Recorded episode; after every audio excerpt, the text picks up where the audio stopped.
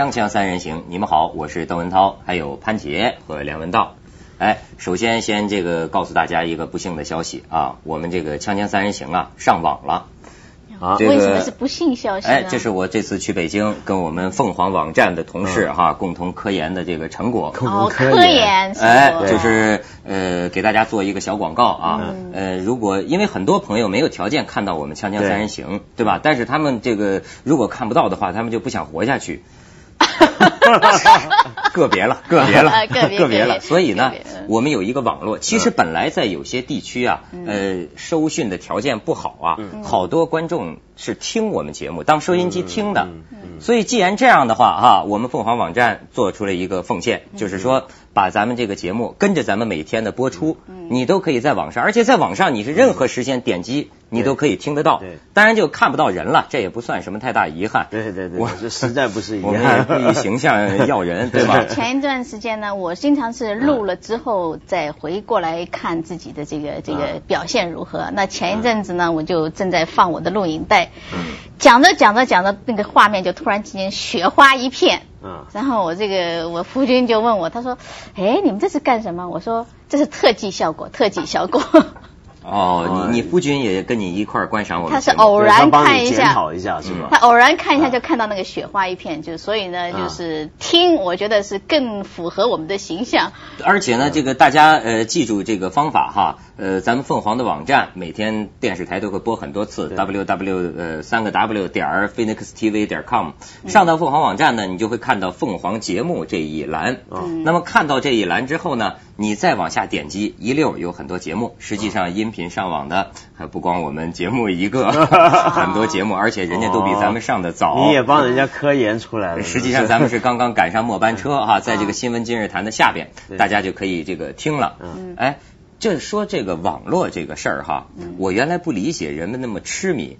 你看今年五一节的时候，重庆巫山县有一个区的。这个税务所的这么一个会计主任，二十多岁的小伙子，就是个网痴啊、网迷啊、网虫啊，最近投案自首了。这是牵涉罪案，为什么呢？他呀，五一节放假，他就说这次可以好好过过瘾了。你知道他的这个瘾，他大到什么程度？连续五十五天不眠不休，在网吧昏倒两次。而且为什么说？呃，我跟你说，为什么牵涉罪案呢？嗯，他就以为放假他就可以这么尽情玩结果呢，临到前一天，这个科长说你这个五一节还得加班。哎，他一听很生气，之后呢，裹挟两万多元的税款，干脆跑到另一个城市，在那个城市一个旅馆住下之后，嗯，哗就扑入一个网吧，一下就在那网吧扎了七天。这七天他只回过一次宾馆，仅仅是为了洗个澡。然后呢，在接下来的五十五天内，他泡遍了这个城市全市一百二十多家网吧，是这个饿了就在吧里吃，困了就在吧里睡，所以两次体力不支昏倒了嘛。到最后钱花光了，跟一个网吧的吧主借了四百块钱买船票回去，呃，投案自首去了。香港前一阵子也有一个年轻人，他就不是上网吧，他就在家里头呃玩这个网上游戏，嗯，结果玩了不了几十个小时，最后。煮死了，突然之间死了，突然间猝死了，猝死了，猝死了，这个大学问的人，用用用用广东话讲过来，就就就这么就是死去了。对，你知道会会这样的情况。所以，哎，我这两天跟网站的朋友受了点熏染哈，哎，我体会到上网的乐趣了。过去体会不到，这个上网的乐趣在哪儿啊？就无穷无尽的幻化。你觉不觉得？你就拿那鼠标，然后呢，那个那个小箭头啊，一路颤抖着引着你前进。过去的这个网络呀，比如说从我家到凤凰网站，或者从我家到梁文道他们家网站，是一条空旷的大街。嗯。现在呢，从这儿通向那个目的地之间的大街上啊，我就发现呢，太像极了香港旺角的这个街道。开始摆上了越来越多的霓虹灯牌子，挡住了你的这个去路。有时候你简直忘了自己本来要干什么，就跟着他这个迷失而去。我就是这样点点点，昨天晚上点点点点点，突然点到这个陈宝莲他们家去了。我发现 啊，到他们家去了。就我本来是找凤凰网站的，突然哇，啪出来一个陈宝莲叼着香烟，满个黑眼圈那那种照片。然后你再看这个网络上。从陈宝莲一直追溯到当年的阮玲玉，都给你连接起来了。就是做新闻的人，这个网络真是个很好的这个参考啊。嗯，就发现原来他是陈宝莲，陈宝莲是阮阮玲玉的这个这个再生，是不是？我发现现在这个也有意思，很多评论哈，呃，大家有一种习惯方式，你发现没有？我一看下边这个评论的题目哈，是这个罪恶的社会害死了陈宝莲。嗯，其实呢。有些事儿哈，你当然你要概括的说，什么事儿都是社会害的。但是呢，大家一般都理解，有些事儿跟社会有关系，有些事儿好像跟社会 有有有点什么十三不靠，哪跟哪儿啊？这什么社会害死了陈宝莲？不，社会的错已经是个笑话嘛，就是因为太多评论人就是喜欢说几句之后呢，到这就哎，这是社会的问题，这是社会的错，所以社会的错已经变成个笑话。嗯，而且这个笑话特别好用，就是因为。我们现在这也是个社会的问题啊，就我们的社会问题在哪？就大家都不想负责任。嗯。呃，很少人想为自己做的某件事负责任，又或者说在评论别人的时候呢，为了要显示客观，也不想把某个人的问题啊，就那么简单的归咎到他个人的问题，所以也说是社会的问题。所以这这个说社会的错本身就是一种社会的错。所以你在书桌上，你要是把所有的资讯摊开，这边是电脑网络，这边是报纸哈，你会得到一个。这个世界这是个什么世界？那种印象，你一看陈宝莲无数自杀的这个图片啊，我再往旁边一看，哎呀，北京青年报上登出一个大照片，我可以给你们看看这个标题，你一看，哎，咱们看一下，那在都市废墟上生存的人们，这照片多有表现力。哎，知道这是什么人吗？是谁呀？你知道在北在北京每天晚上哈有呃也也不一定是晚上了，有一千多辆马车专门运这个旧砖。这些人呢，主要来自这个河北张家口。嗯，你想到过没有？呃，在我们在北京这个城市里，有两三千人是以什么为生的呢？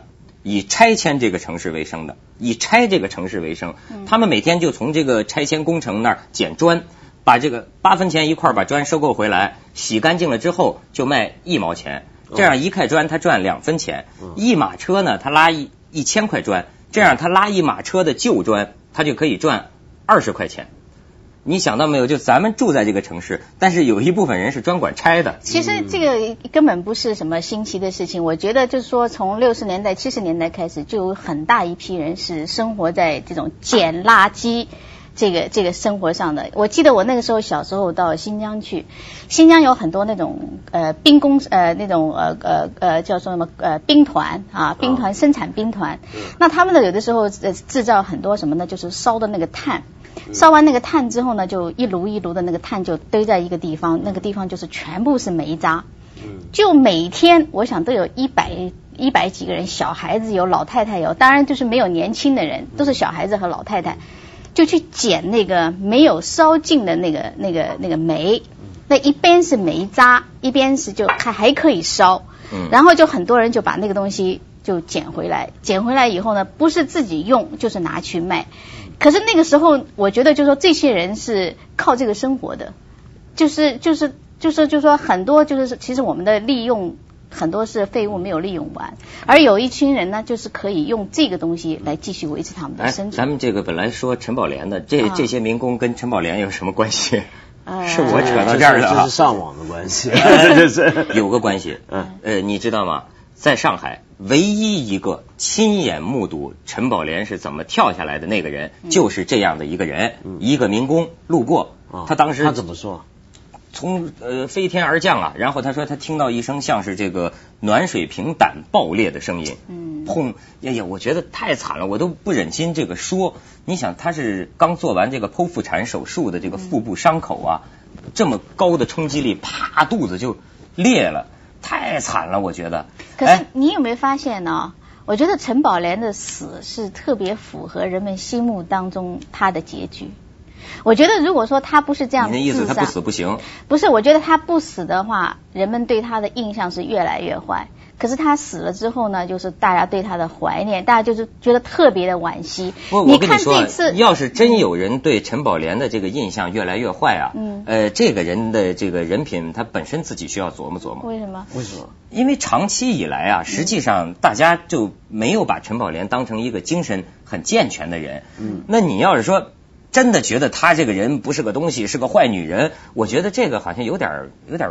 有点有点没有恻隐之心，就好像说咱们平常在生活里有时候见到一些智力方面好像跟大家不一样的人，哎，我们不能用歧视的眼光去看他。但是你你的想法，我觉得有很大一很多人就是觉得他，呃，他其实身材很好，他条件很好，他也拍过戏，确实在他很那个很没落的时候，也有这个演艺圈的人呢就伸出这个这个友谊之手，就特别的就是做呃。找一些角色给他做，可是呢，他还是就是说，他是没有办法再回到他以前的正常的生活。人家这个，比如说今天要去拍戏，所有的人都在那个地方，已经拍到一半，他还是没有来。到结果他就是在家里吃药吃到不能来了。所以他的整个最后的印象，大家对他的印象就是觉觉得这个人是自暴自弃，是没得救了。嗯。可是他一死的时候呢，大家就觉得还是很惋惜，觉得他这么一个年轻啊，而且当时的时候真是很漂亮，所以大家对他的同情心呢又整个回来。你看这次的报纸，整个整呃整篇整篇的都是有一种。非常惋惜，觉得这个呃呃红颜薄命的那个感觉。对，随着他的死啊，我发现对陈宝莲的宣传也达到了最高峰。嗯。而且你看这网络非常有意思，陈宝莲死的消息，你要去找，你在哪儿找啊？太有意思了，新闻、游戏、女性、家庭，你摁那娱乐里边全是陈宝莲。对。人跳楼死了，但是归在娱乐这个范围里。哎，我想到的是什么呀？这个呃陈宝莲呢？从这个二十四楼跳下来的时候哈，我看到这个民工的目击报告，我就想到了一个什么东西呢？一位自杀者，自杀未遂者跳河自杀，后来被人救起来以后，他说的话，他说呀，当我这个跳进河里。口鼻被河水呛住的那一刹那，我一下子就忘记了我在岸边的时候是多么的想死。我那个时候只有一个想法，就是求生，盼望着有人走过，盼望着有人哪怕扔一块木板。他说哪怕扔一根稻草，那个时候我也会紧紧的抓住。对，哎呦，你想想要是这种心态，人家宝莲在半空中的时候，那是一种。不过求死的人也有很多种，所以最可怕的是哪一种？就是有的人啊，他是在。呃，比如说跳楼或跳河或做其他让自己能够死的一些方法的时候，他本来有一刹那人正常的人，就像你刚刚说那个状态，就是呃一下子面对到死亡直接来了，比如说从你的鼻从你的嘴巴灌进来的水，在那一刻你就突然清醒过来，或者你。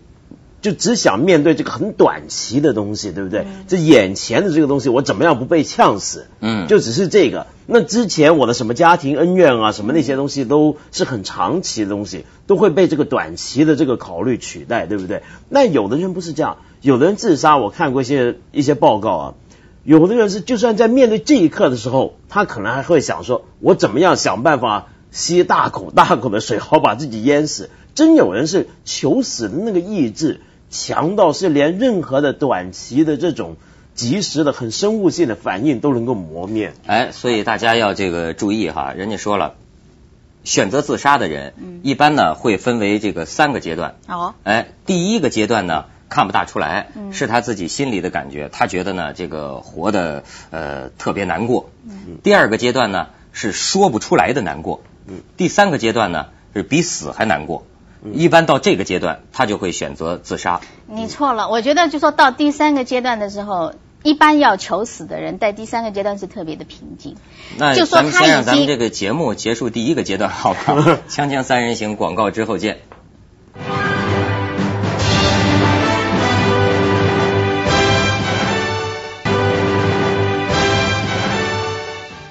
陈宝莲这个事儿啊，我是感觉啊，应该这个引起我们对一个什么事儿的注意啊？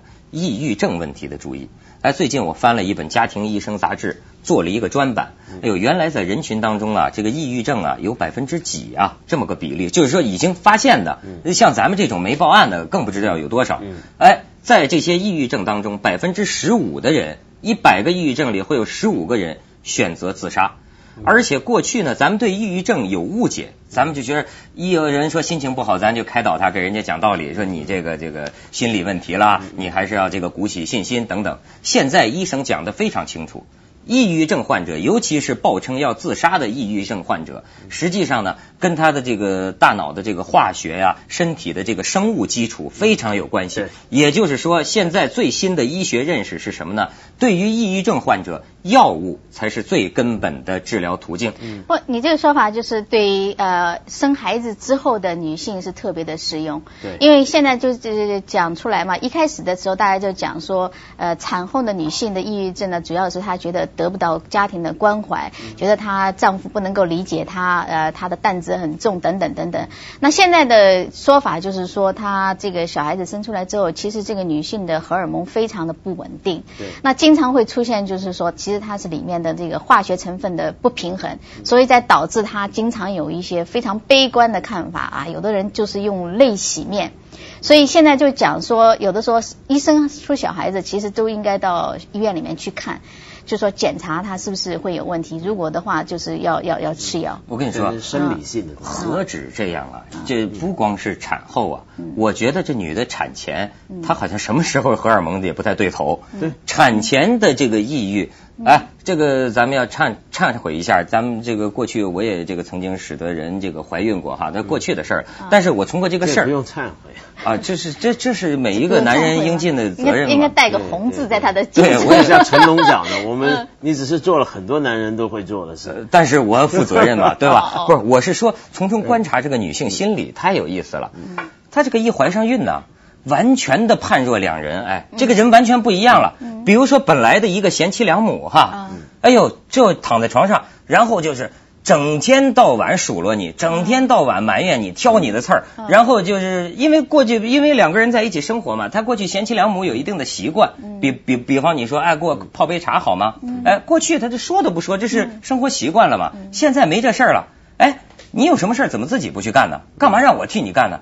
你知道吗？那种。呃，我不是说我大男子主义，我是说他那种变化，让你觉得你怎么就另一个人了？就是真是这个女人呐，她是个特别动物的东西，不是，她是个特别生物化的，特别受生物。我我我说的不太对头，有点像特别禽兽的意思。不，你要如果发现的话，就是女性结了婚，大概到三十岁到四十岁左右，就脾气会有很大的变化。我我我以前的时候，小的时候，我见到我一个堂表叔拍拖，那么他的这个这个女孩子呢，是他大学里面的同学，那长得很漂亮，很温柔，很体贴，到我们家里来，我们大家都喜欢她。然后我就记得他后来，我一直跟他们有有接触，长大的时候就见到，就看见他敢三十岁变得很厉害，变变得很厉害。那个我我那个那个亲戚呢，他是喜欢画画的，那每天他就在家里面吃完饭的时候就画画。那以前的时候，他就会小鸟依人状，就坐在他旁边啊，给他磨磨墨啊，然后那个特别的温馨。可是他一进会敲他的头，他就使劲的在家里走，就是那个脚步很大的声音，然后就说你怎么还不睡觉啊？呃，怎么怎么总是他总会发，就是有很多的生活上的细节。嗯，那我就当时就想，就说，哎，一个女人可以这样子改变啊。后来，可是我后来到生活当中，我就发现，就是说三十到四十岁之后，我相信就是说女性到那一段时间她的铁质特别少。对，就是不断的那个那个流失。然后他的这个脾气，如果你去看中医的话，中医就跟你讲，其实说你的你的你的脾啊是特别的虚弱，你的肾特别的虚弱，才会有那种。需要养阴。哎，所以，可是我是觉得说，我们大家都不理解这一点。我觉得特别男士是不理解这一点，觉得觉得是结了婚的女人总是是像变突然之间恶魔一样的。你觉得他对对一点都不还是这个文道兄读书多，他能够关心妇女，知道什么时候他们需要养阴补铁什么的。当然，但是我觉得我们的 关心的焦点也不应该仅限在妇女身上，因为这个抑郁症啊太广了。你知道清华大学有个大学生，呃，考试成绩咵直线下降，呃，不想活了。辅导员呢？大学辅导员就跟他讲人生的大道理，你重新扯起生活的风帆。他说：“这个你说这道理我都明白，可是我还是想把船凿沉了，就是不想活，最后自杀了嘛。自杀未遂，送到医院，送到医院，你知道现在这个医院呢？医生啊，什么大道理都不跟他讲，很简单，吃药吧。”四个礼拜，这大学生说好了，完全好了，我成绩也上去了，我一点也不想活，我这生活风帆都扯起来了，就是 就是你看，就是所以这个医生到后来就跟这个学校里的人讲，说你跟一个抑郁症患者，你跟他讲什么人生的大道理，正如你跟一个感冒的患者说。呃，你要有点毅力，你要有点信心，你不要再流鼻涕了，一样根本就没有用。过去的这个抑郁症的药物是因为有很多副作用不成熟，所以吃了之后不太主张吃。但是现在出现了一大批抗抑郁症的这个这个新型药物，你知道吗？这个克林顿，嗯，戴安娜王妃他们吃什么药？吃什么药？百忧解。你我听过，到精神病院或者去看，哎，你去你去看心理医生，你就说我这个情绪低落，我不想活，我想自杀，医生就给你开百忧解。啊，当然你没有不舒服，你就不要去开，那叫欺骗，那叫吸毒。对，啊。可是我就觉得这种药吃吃完了之后会上瘾的。是有一点副作用，不过到底还是比讲道理好，对不对？你比如说。像你刚刚说那种产前产后的抑郁啊，我觉得它特别让人误解的地方，或者能够误导人。它有时候，为什么叫误导人？你比如说，如如果一个呃呃怀孕的女女人跟你开始讨论问题起来，然后开始争论，嗯，然后争论的时候，有时候啊，它会让你感觉到好像是不是呃呃，她怀孕之后她害怕。这孩子将来会抢去什么注意力啊，或什么？特别是他讲的话的内容是往那个方向。嗯，比如说像刚刚你举那个例子，老挑你毛病，对不对？假如有一个有一个女人怀孕的话，老挑你毛病，老看你不对劲，那这时候你要是吵起来说你到底是怎么回事？你是人怎么变成这个样子？老看我不对劲，然后他就会说，其实过去我是忍够你了。于是整段对话就变成整个关系的理解似乎是。呃，原来过去我们之间已经有个矛盾，只不过是他被压抑住了、潜伏住，现在呢浮现出来了。但其实未必是这个样子，它就只是一个很简单的一个生理问题，很可能。但问题是，他这种话容易误导人，让人就进入另一个状态。哎，你觉不觉得抑郁症最可怕的就是他让身边的人跟他很多的争吵或问题都是被误导的？对，你看他成家的人体会就是深。锵锵三人行，广告之后见。